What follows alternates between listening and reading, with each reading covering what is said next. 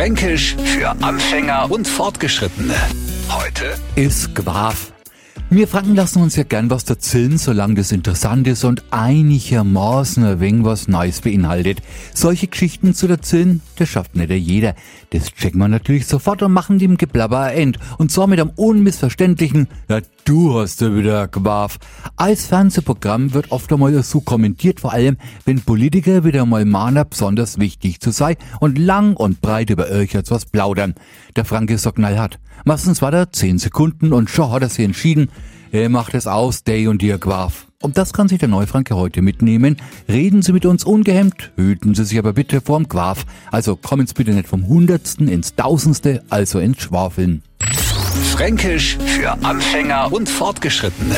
Täglich neu auf Radio F und alle Folgen als Podcast auf radiof.de.